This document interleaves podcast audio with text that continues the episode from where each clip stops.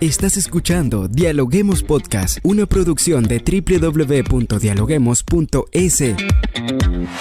Cientos de académicos analizan, opinan y debaten. Son voces frescas que llegan a renovar la opinión pública desde una perspectiva diferente. Somos la puerta de entrada a la academia. Somos el nexo de la academia con la comunidad. Escucha nuestro podcast en Spotify o a través de la web www.dialoguemos.es. A continuación, Rangira Briseño debate junto a expertos, académicos y estudiantes los temas más curiosos del planeta. Hola, ¿qué tal amigos? Les damos la bienvenida a Dialoguemos Podcast. Hoy, como siempre, saludamos a todas las personas que nos sintonizan en el Ecuador y en el mundo a través de la www.dialoguemos.es. Soy Rangira Briseño, estilista ya para dialogar con los académicos de las universidades más prestigiosas del país. En esta oportunidad hablamos de la Universidad Andina Simón Bolívar, una universidad que está convocando ahora a su oferta de posgrados 2022 con 54 programas en varios campos del conocimiento ofertados por nueve áreas académicas. Hoy precisamente hablamos del área de historia y para ello nos acompaña Galaxy Borja, Mateo Mafrendi, Trinidad Pérez. Ellos son directores de programas del área de historia de la Universidad Andina Simón Bolívar. Bienvenidos, ¿cómo están? ¿Cómo se encuentran? Muy bien, muchas gracias, Ranger. Buenos días, muchas gracias. Buenos días, un gusto. Bien, comenzamos con una primera pregunta. El área de historia cuenta con una trayectoria consolidada en ámbitos de enseñanza, producción, conocimiento y publicaciones con excelencia académica. Basado en ello, ¿cuál es el enfoque de cada uno de los programas y hacia dónde van? Buenos días, yo soy Galaxis Borja González, eh, soy la coordinadora de la maestría de investigación en historia. Se trata de una maestría que está em, que, tiene el propósito de formar investigadores especializados en los ámbitos eh, de la historia social, la historia política, la historia cultural e intelectual y la historia del arte y las visualidades eh, sobre el Ecuador y los países sudamericanos.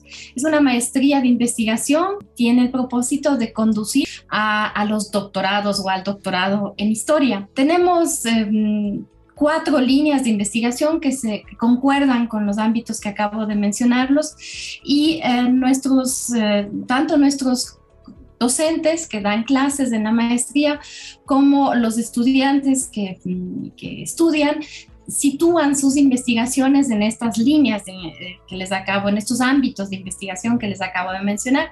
Entonces, tenemos trabajos muy interesantes eh, elaborados por estudiantes nuestros que tienen que ver, por ejemplo, con eh, la prensa en el siglo XIX, la historia de la prensa en el siglo XIX y en el siglo XX, con historia urbana, ¿no es cierto?, con una historia social de las ciudades, una historia también cultural de las ciudades, sobre todo con un enfoque mm, más dirigido a las ciudades andinas. Es una maestría de investigación que requiere una altísima dedicación a la lectura y escritura de textos académicos, ¿no? Hay que también tener esa destreza, esa motivación eh, y mm, para, para, poder eh, dialogar, ¿no es cierto?, con esos textos y a, su vez elaborar nuevos textos que respondan a esas convenciones académicas en modo histórico, digamos así. La nueva maestría empieza en, en octubre del 22, en un par de meses. Estamos ahorita haciendo el, estamos en la mitad del proceso proceso de, inscripciones y en un par de semanas empezamos ya con el proceso de, selección para la, postulación. Y em, es una maestría que arranca en octubre las clases terminan en junio, duran nueve meses y luego tenemos un periodo de un año para la escritura de la tesis, para la elaboración de la tesis. La maestría tiene un horario, un horario regular de lunes a viernes, todos los días en el horario de nueve y media a una y media de la tarde y se dictará por las condiciones en las que nos encontramos de la pandemia, ¿no? de las condiciones ah, ah, eh, resultado de, la pandemia, va a ser una maestría que por esta vez se va a dictar em, en modo remoto. Y yo aquí sí quiero enfatizar porque no es una maestría virtual donde los en una maestría virtual los estudiantes pueden escuchar las em, clases de los profesores que están grabadas y colgadas en una plataforma en línea, las escuchan en el horario que ellos puedan y, participan en, los espacios virtuales en un horario indefinido. No, en este caso hay un horario regular, ¿no? Como les digo, de lunes a viernes, de nueve y media a dos y media, pero las clases serán no presenciales, serán a través de la plataforma Zoom. ¿Qué nos puede decir Trinidad acerca de la maestría de museología y patrimonio histórico? Creo que es algo novedoso lo que se hace en esta universidad con esta área. Eh, la maestría de museología y patrimonio histórico eh, empezó hace en el 2020 ¿sí? Tuvimos nuestra primera edición. Estamos terminando la primera promoción eh, y en octubre del 2022, en este octubre, empezaremos la segunda edición. Entonces sí, en realidad es novedoso, es nueva. Nosotros teníamos una especialización superior antes de, esta maestría. Eh, algunos de nuestros estudiantes provienen de la especialización, otros son, ingresan de forma directa. Y también la novedad de la, de la maestría es que está enfocada al desarrollo, ¿no es cierto?, al aprendizaje de los eh, paradigmas teóricos epistemológicos y herramientas de la museología, pero en un marco de los conocimientos y las eh, metodologías de las disciplinas históricas. Esta maestría está anclada en el área de historia, diseñada desde el área de historia, pensando no exclusivamente, no de forma excluyente, digamos, de otro tipo de museos, pero sí pensando en eh, que hay muchísimos museos eh, en el Ecuador, en la región andina, en el mundo en general, dedicados a reflexionar sobre la historia, digamos, o sobre el pasado, ya sea, por ejemplo, eh, museos de, tipo arqueológico, museos de tipo donde hayan objetos históricos o donde hayan objetos eh, artísticos, ¿no es cierto? En todo caso, en todos ellos hay un,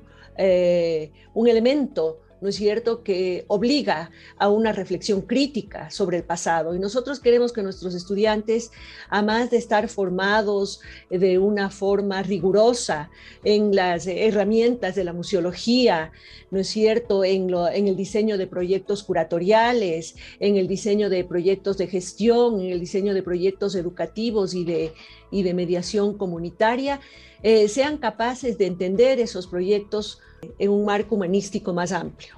¿no? Entonces creo que eso es, eso es sumamente importante y ese es una, eh, un elemento eh, fundamental en esta, en esta maestría.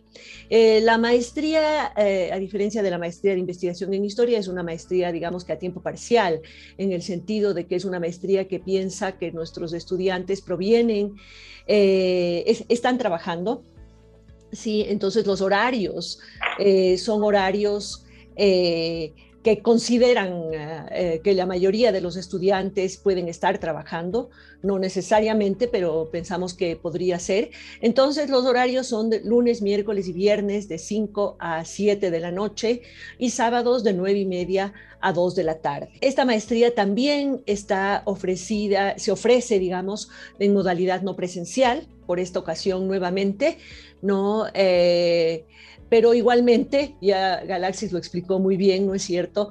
Eh, eh, es un, horario fijo, no es una maestría virtual, sí, que, la universidad también tiene, ¿no? Y, eh, pero en este caso no, es una maestría a tiempo real a través de la plataforma Zoom. La maestría tiene dos formas de, de trabajo terminal. Los estudiantes pueden escoger libremente entre estas dos formas.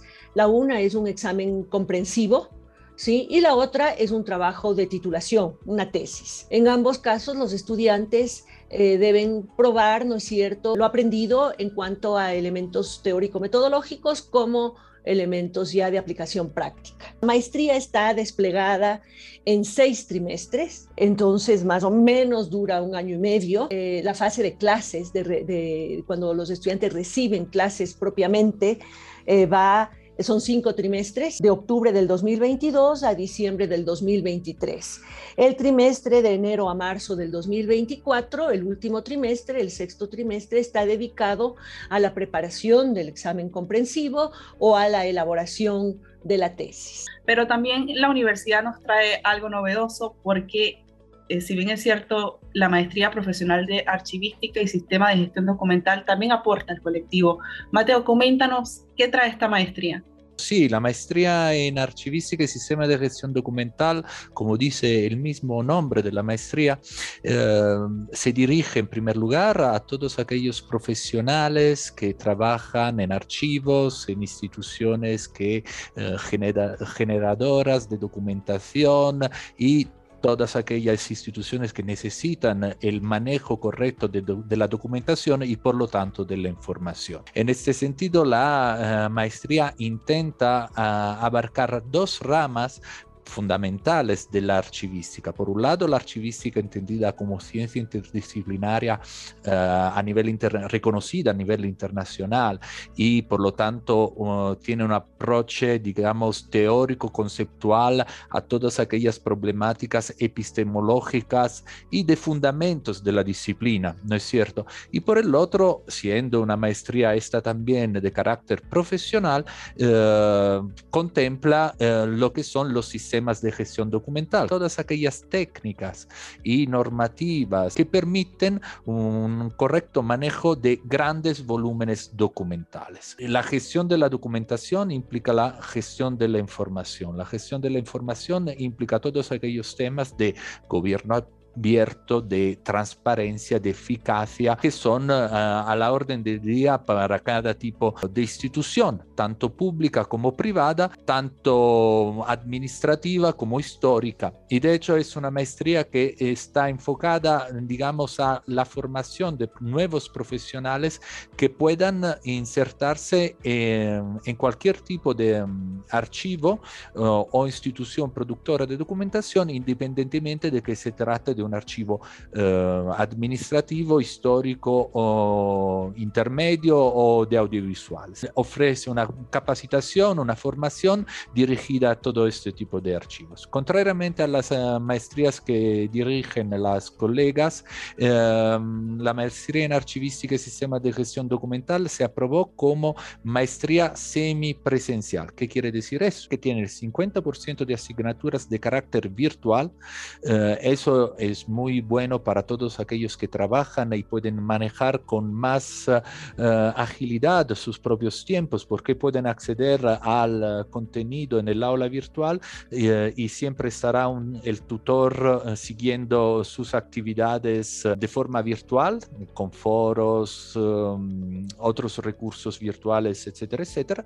Y el otro 50% es presencial, pero en modalidad remota, que quiere decir que uh, prácticamente toda la maestría se dicta en línea, pero que tiene esta diferenciación entre seis asignaturas con la misma metodología de las otras maestrías, es decir, la plataforma Zoom o otra plataforma, y, la, seis asignaturas en cambio uh, que se van para uh, la virtualización completa. como la maestría de museología, también esta maestría siendo profesional contempla dos salidas de titulación. La primera es uh, evidentemente la típica, la clásica, la tesis, para todos aquellos perfiles que, uh, más idóneos a este tipo de salida profesional.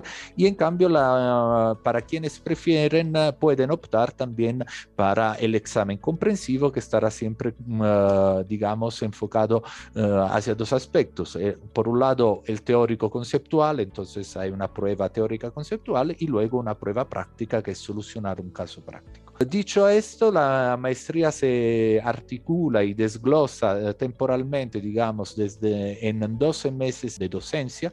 Quiere decir, la maestría arranca en septiembre 2022, en septiembre 2023 ya termina la fase de docencia y a partir de entonces, bueno, los estudiantes pueden escoger las dos salidas y um, incluso se puede plantear la posibilidad de, de rendir el examen a los tres meses. En el caso concreto de la maestría en archivística y sistema de gestión documental, se ha creado una red de formación en archivística que uh, para los miembros de esta red, y es una red, una red eh, abierta, que quiere decir que los que todavía no, no forman parte de la red pueden sumarse Uh, a esta red se le puede ofrecer incluso el 75% de descuento en la colegiatura. Hablando del rol de las áreas de las maestrías que nos explicaron, hay una duda con respecto a los profesionales. ¿Tienen que ser licenciados en historia o pueden ser otros profesionales los que pueden apuntarse a las maestrías del área de historia?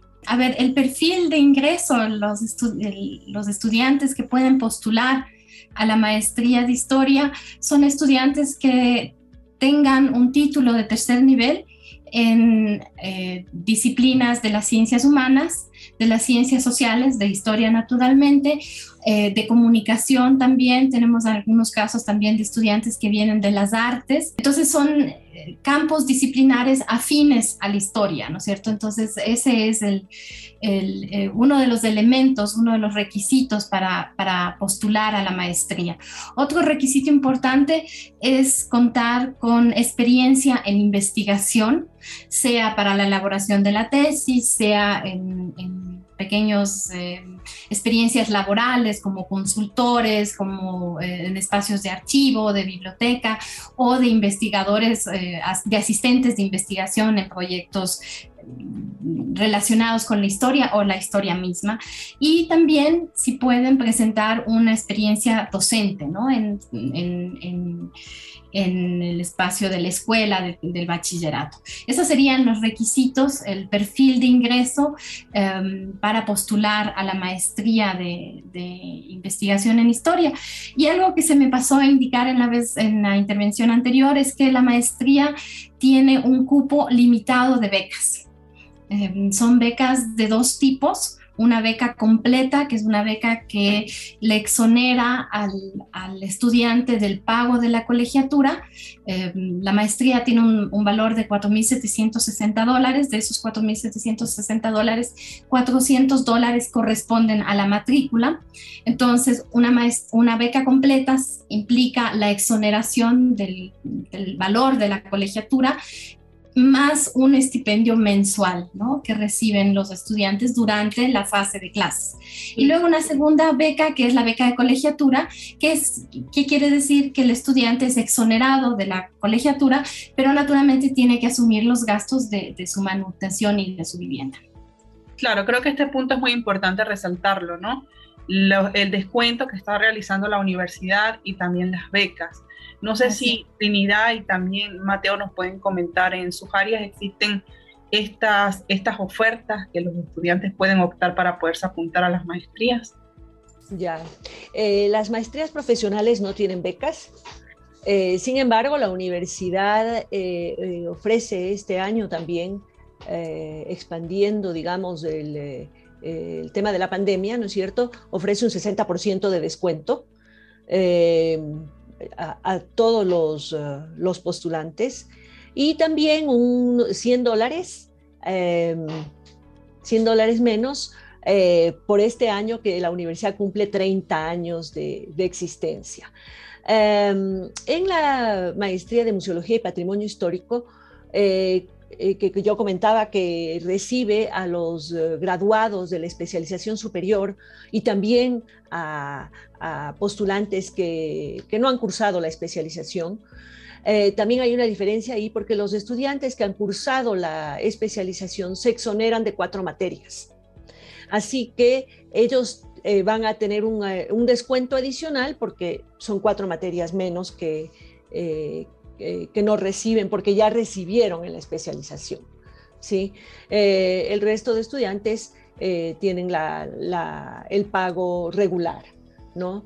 Eh, pero también nosotros, eh, al igual que mencionaba Mateo, eh, tenemos descuentos adicionales para, con, aquellos, con aquellas instituciones con las que hemos firmado un acuerdo, un convenio, ¿no? son instituciones museísticas, la red de museos nacional, sí, que está, que está coordinada por el Museo Nacional, eh, eh, regido por el Ministerio de Cultura, la Fundación Museos de la Ciudad, eh, los museos de la Universidad Central. todas estas son instituciones con las que en esta primera edición hemos tenido una vinculación interesante, pues nuestros estudiantes también realizan unas prácticas profesionales, las llamamos practicum, es un curso, ¿sí?